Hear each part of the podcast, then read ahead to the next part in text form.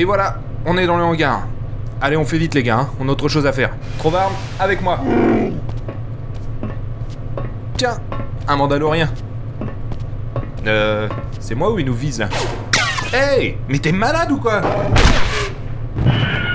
Wow, joli tir, il reste plus que le casque. Le Death Watch Mais qu'est-ce qu'il fout là Un attentat Super, ah, on a un vrai sens du timing, Blast. Et si on tombe sur d'autres de ces mecs, on fait quoi Ah, j'aime quand c'est toi qui propose. Ok, allez en piste. Salutations citoyens et bienvenue dans Hyperdrive, le podcast galactique. Moi, c'est Willem et c'est sur Narshada, enfin, encore dans les aires de stockage pour le moment, que je vous propose ce nouvel épisode. Imaginez un peu la situation. Alors qu'on se sort de justesse de notre dernier raid et qu'on arrive jusque Narshada pour enfin revendre notre larcin, paf, le Deathwatch qui nous tombe dessus. Dans cet épisode, nous allons parler du lieu saint de la saga Star Wars. Un lieu qui fait rêver les fans et qui, malgré quelques articles et vidéos, garde encore aujourd'hui toute son aura de mystère, le Skywalker Ranch. Quel bip Ça bip là-bas Bon, bah, on va voir ça. Voici donc Hyperdrive épisode 37, le Skywalker Ranch. C'est derrière ce truc. Vas-y, pousse-le. Ok, super Trovarne. Merci de partager ça avec moi, hein. R4, viens voir un peu, mon grand.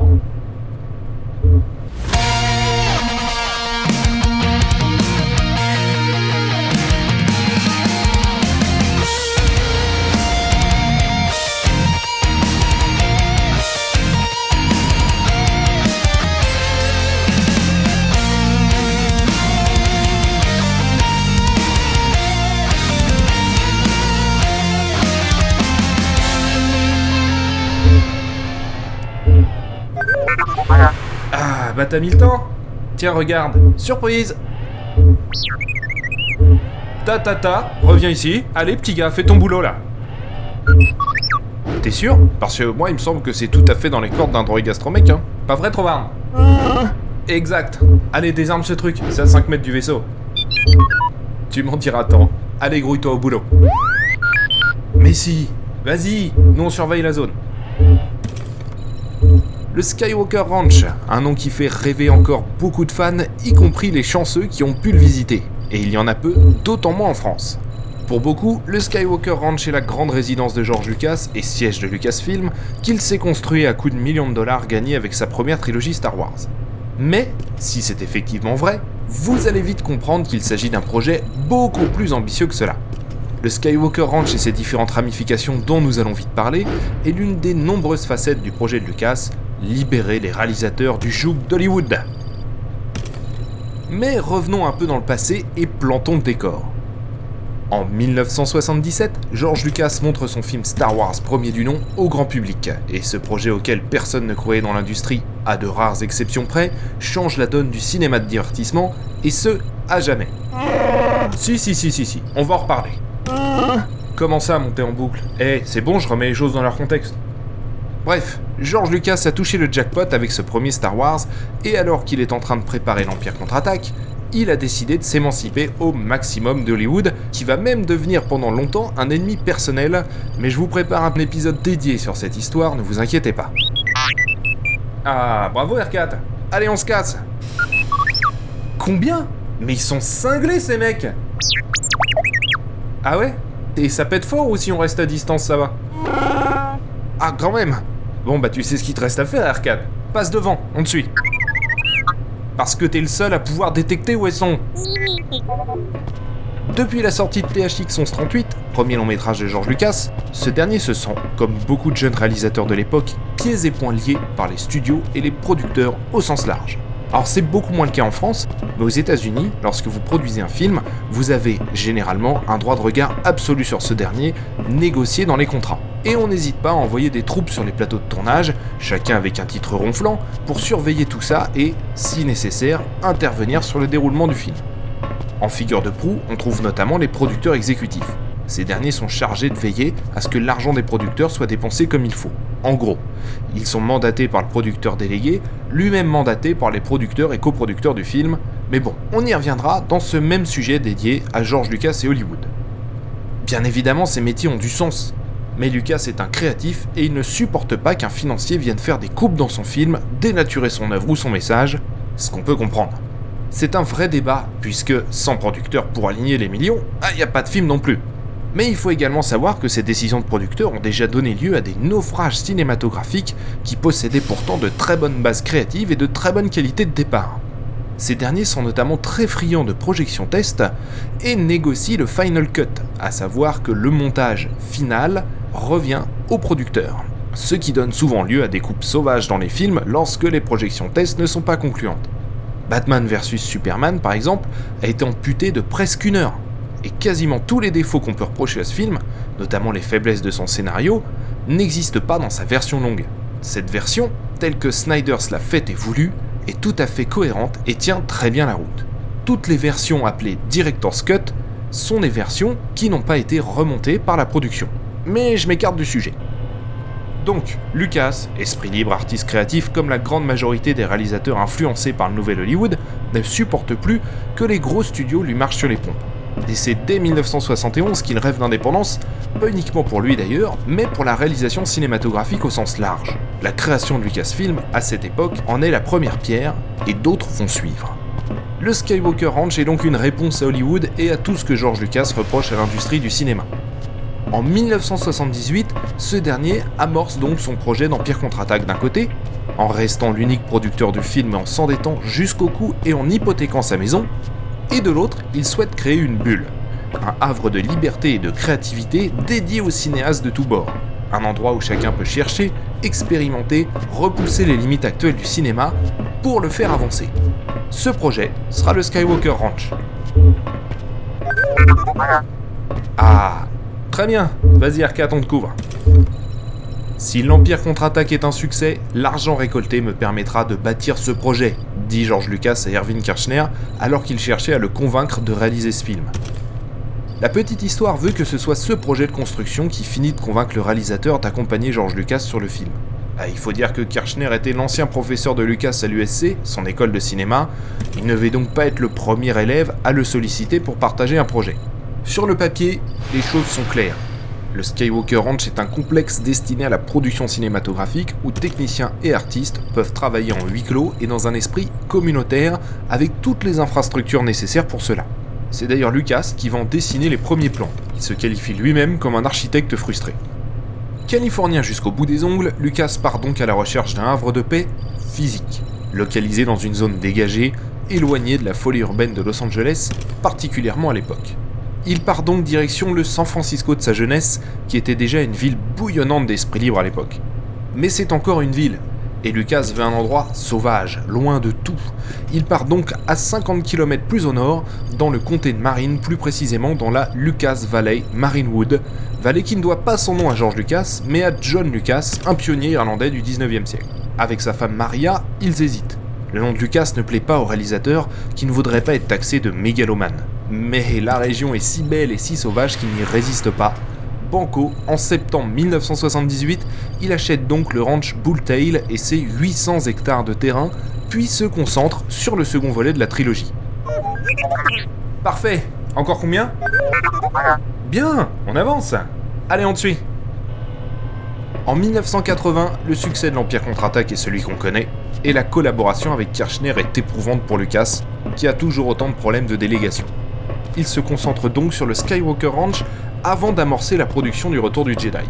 Il lance les travaux et fait ériger une propriété de pas moins de 1600 m2 dans un style colonial et art déco. Pour ce faire, il veut utiliser du séquoia de récupération. À cette époque, beaucoup de ponts en Californie étaient encore en bois et de grands chantiers de rénovation avaient été lancés par le gouvernement. Lucas récupéra ainsi tout le bois dont il avait besoin pour construire son bâtiment sans couper un arbre. Ce chantier durera tout de même 3 ans, les murs blancs et les toits gris étant inspirés de sa propre maison située à Park House. Lucas n'a pas fait semblant. Toute la demeure est conçue pour stimuler la créativité et créer un environnement propre au travail. Il s'y trouve une immense bibliothèque circulaire contenant plus de 20 000 ouvrages, dont les photos sont très impressionnantes d'ailleurs, n'hésitez pas à faire une recherche sur l'Holonet. Dans cette idée de préserver le paysage et son caractère naturel, les parkings sont souterrains.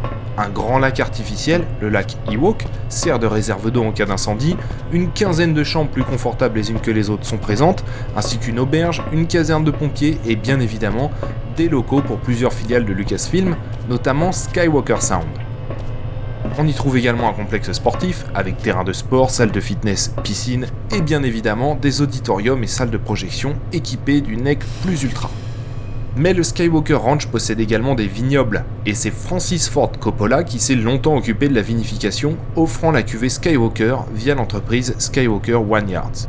Cette entreprise s'est d'ailleurs offert en février 2017 une propriété viticole en France, dans le Var, mais ça aussi nous en parlerons dans un autre épisode. Bref, le Skywalker Ranch est le rêve de George Lucas devenu réalité, mais il ne comptait pas s'arrêter là le domaine Skywalker va s'étendre avec le rachat du ranch Big Rock, situé juste à côté et qui lui ajoute 440 hectares de terrain. A ensuite le ranch Grady et ses 420 hectares, et enfin les ranchs Loma Alta et McGuire qui apportent plus de 500 hectares supplémentaires. Au total, le domaine Skywalker fera plus de 3500 hectares à l'époque. Une surface colossale qui reste un havre naturel très préservé. D'ailleurs, ce dernier s'est engagé à respecter les normes écologiques particulièrement strictes de la région en maintenant les trois quarts de la surface totale à l'état naturel.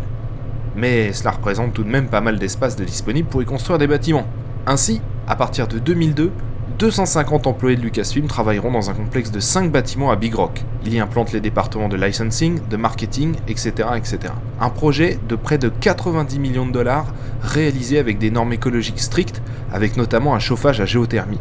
Un détail tout de même, la construction d'un second grand lac artificiel, alimenté par la rivière se trouvant à proximité, détourne des quantités colossales d'eau potable. Ouais, ça fait moins écolo d'un coup. Ah, attention, il y en a un jetpack là-haut.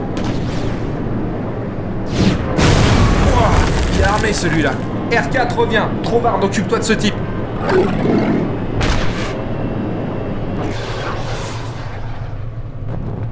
Tu fais moi le malin, Nervol Oh, tu crois?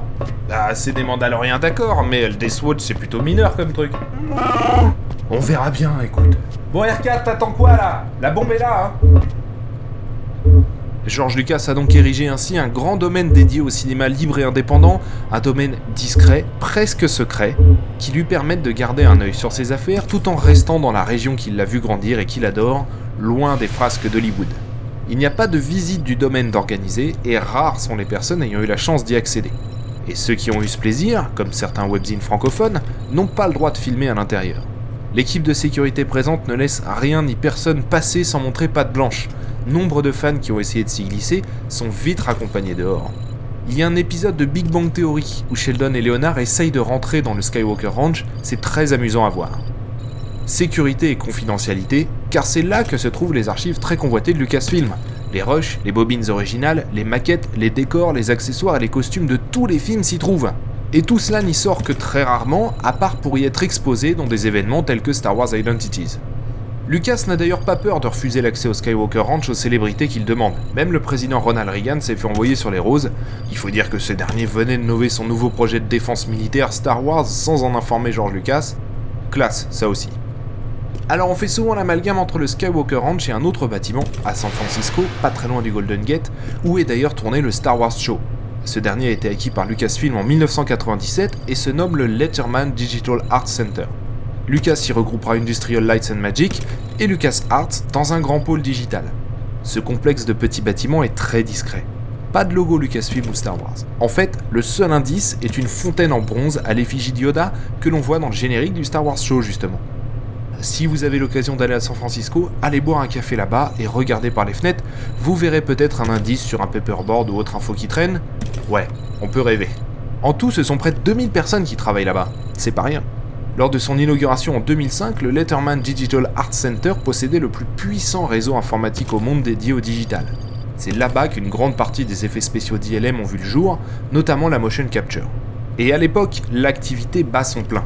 La prélogie est le fer de lance du cinéma digital et son impact sur l'industrie propulse ILM et Skywalker Sound sur le devant de la scène, enchaînant les projets à un rythme effréné. Plus d'infos dans l'épisode 19 d'Hyperdrive consacré à ILM. En 2011, face à cette demande grandissante, Lucas doit à nouveau construire des bâtiments dans le domaine Skywalker.